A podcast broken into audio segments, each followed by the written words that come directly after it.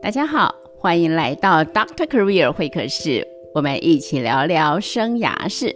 我是 Doctor Career Michelle。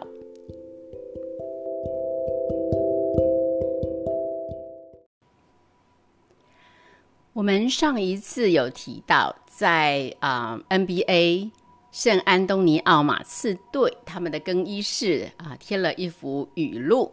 哈，那他那个语录呢？呃，内容呃很激励人。他说：“当一切努力都没有效的时候，我会去观察石匠敲打石头。他可能敲了一百下，石头连个裂缝都看不到。但就在第一百零一下，石头裂成两半。我懂了，把石头劈成两半的不是那最后一下，而是前面的每一下。”这段文字真的非常给力，对不对？让人好像会生发出那种就算我现在身处绝境，我也能够挺下去的力量。那这句话来自于谁呢？啊，他说我会去观察石匠敲打石头。这个我是谁呢？这个人叫做雅各里斯，那 Jacob Rees，他是一位丹麦裔美国籍的啊社会改革家。嗯，他社会改革的方式呢是啊，因为他是记者，他借着一个写实摄影这样的啊，他的专业来影响了社会。那从他那个时候到现在已经一百多年了，在一百多年以后的今天啊，美国还有丹麦有好几个博物馆或者图书馆都在纪念他的生平，甚至有一些公共设施是直接以他为名的。可见他的确是很有分量的一号人物啊！连美国罗斯福总统啊是他的好朋友，也曾经称他说他是最好的美国人，the best American I have ever known 啊！到底为什么？为什么这个呃 Jacob Rees 可以得到美国总统啊这样的一一一个啊这么啊这么可？这么别致吧，这么别致，而且很让人好奇的一个称号，The best American I've ever known。为什么呢？我们今天来认识一下这号人物。这个 Jacob Rees 生于一八四九年，卒于一九一四年，享年六十五岁。他呢，本来是丹麦人，爸爸妈妈生了十四个孩子，他排行老三。可是很不幸的是，这十四个孩子当中有十一个都没有活过二十岁，所以可以想见，这个家庭应该是经常活在愁云惨雾中。那么在那个年代啊，嗯，移民是一个风潮，大家都想要去寻找新生活。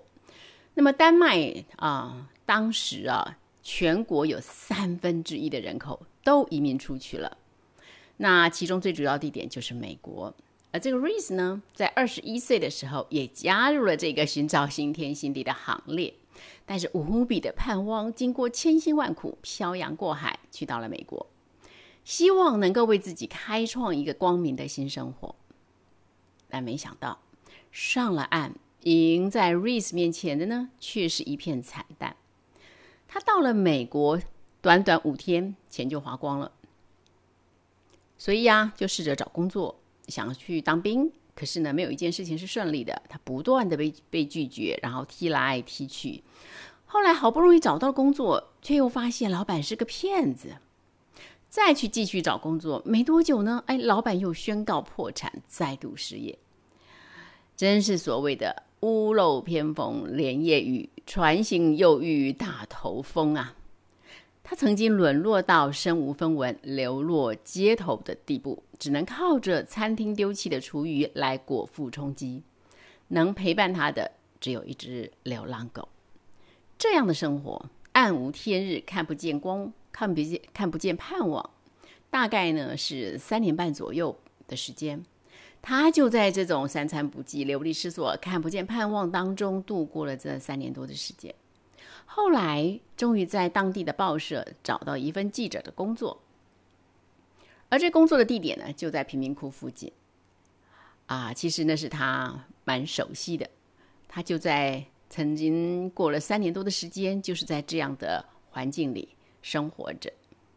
那当他做这个记者，这是一个警察记者啊，很长的一段时间他上夜班，所以呢，他进到贫民窟啊啊，看到整个地区塞满了人，一家十几个人可以住在啊不到三平大的房间里，空气不流通，环境呢又脏又乱，真的可以说是名副其实的暗无天日。那刚巧的是，那个时候发明了闪光灯。因为有了闪光灯，所以呢，可以在一片暗黑中呢，借着瞬间的那种强烈光线去捕捉眼眼前的景象。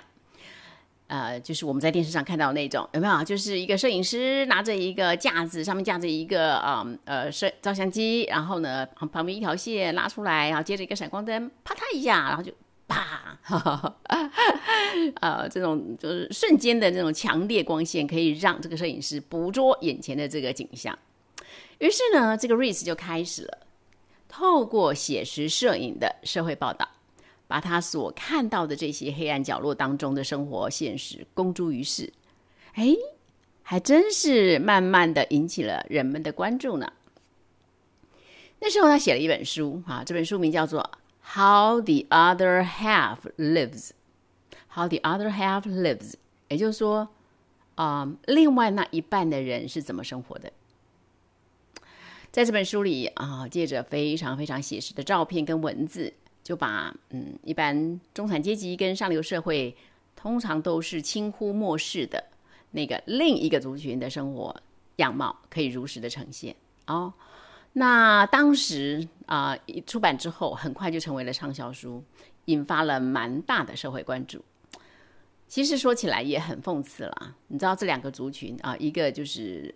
啊，中上阶层的一个是啊，根本就是一个啊，一个弱势族群；一个是下流的社会，就是啊底层的啊这些这些民众。可是呢，你知道他们是比邻而居，哎，就都在纽约这个地方。可是这两个族群真的可以说是一边天堂一边地狱，一边光明一边黑暗，完全没有交集，没有文问。真的就是我们啊一句成语所说的“咫尺天涯”啊。所以，到底对于所谓啊广大的中产阶级来说，那另外那一半的人是究竟怎么过日子的呢？瑞斯很想要让中上阶层的人看个真切，所以这件事情就成为他成啊做了警察记者以后。他每一天在做的事。这本书这些相片啊，很成功啊。当真相公诸于世之后，产生了很大的影响。这个 Reese 本人呢，也变成了很多地方争相邀请去演讲、慢慢走红的公开人物啊，很像我们现在说的网红啊。那这也让他发现，哎，我好像可以为这个社会做得更多。那也许我可以不只是让世人知道。在这个地球上有一个角落，有这么一群人，这么一群可怜人，在悲惨中生存着。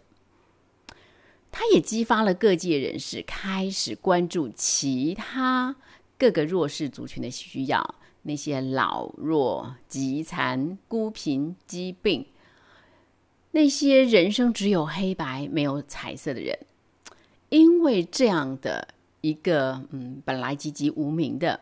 啊，一个摄影师，一个记者，却因着他不断的把这些真相公诸于世呢，这些人终于得到了怜悯。啊，现在我们到网络上其实可以找到不少他当时候所拍的照片呢。我我我印象中有一幅照片让人真的是印象深刻啊。那个啊，照片里面呢是一个嗯，一个八岁的小女孩。啊！可是你看那张相片，那个小女孩的脸上却显显显露出那种五十岁的风霜，真的看人会想要掉眼泪，觉得很心酸呐。好，那这些写实照片呢，让一百多年之后的我们，的确啊，借着这些照片，我们可以一窥当时的底层生活。不过哈，说实话，这些景况其实在一百年后的今天，一样存在着。当时严重的移民问题、传染病问题、贫富差距问题，到了二十一世纪的今天，有哪一样被我们消除掉了呢？没有啊。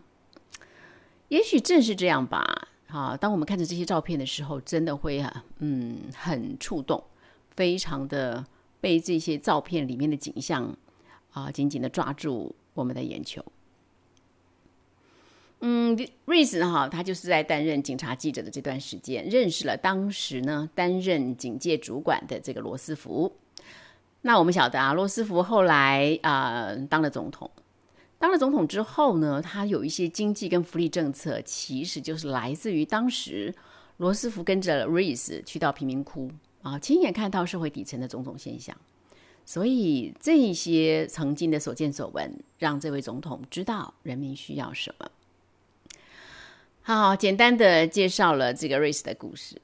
那我们这样了，稍微一点点的了解，好像再去思考刚才那段语录，好像比较能体会到了，对不对？为什么 San Antonio 这个刺马队，他他们的更衣室会挂着瑞斯的语录？你知道，当他说啊，当一切努力都没有效的时候，我会去观察石匠敲打石头。这个我，当然就是瑞斯本人了。他看着石匠怎么敲怎么没效，却从来不放弃。整个过程他看在眼里，最后看懂了。原来没看到并不等于没发生。虽然在第一百零一下石头才裂成两半，但是真正把石头劈成两半的，并不是那最后的一下，而是前面的每一下。现在我们读着他的语录。就可以明白了，瑞斯身处于绝望的困境中，穷困潦倒中，还打击不断，噩梦连连。他明明是要到一个新大陆寻找新生活、新盼望的，结果却是比旧生活更悲惨的日子。那他是怎么熬出来的呢？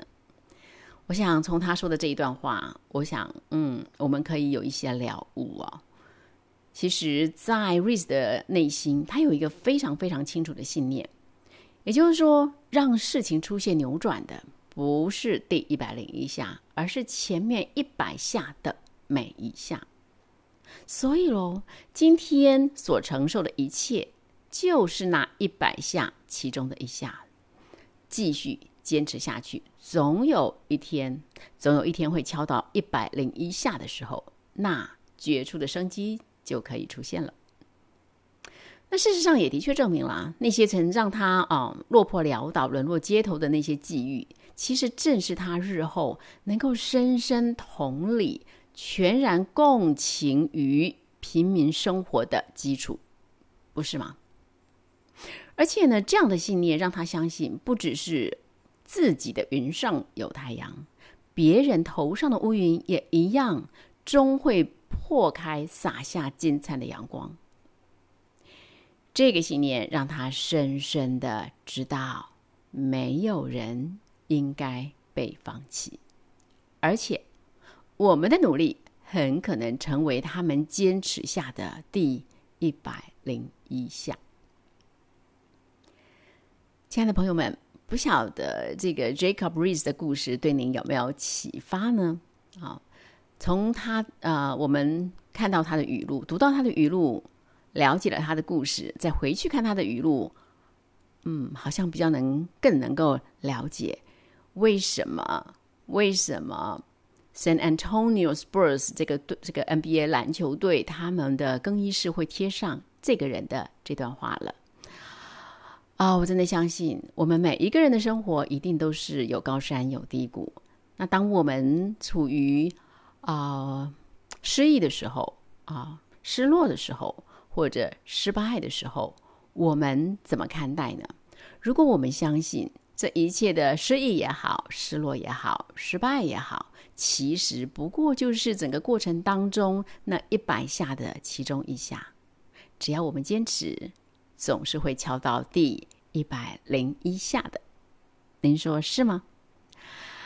啊，美秀祝福您在啊坚坚持敲打的过程当中。不要放弃，恩典满满，咱们下回聊。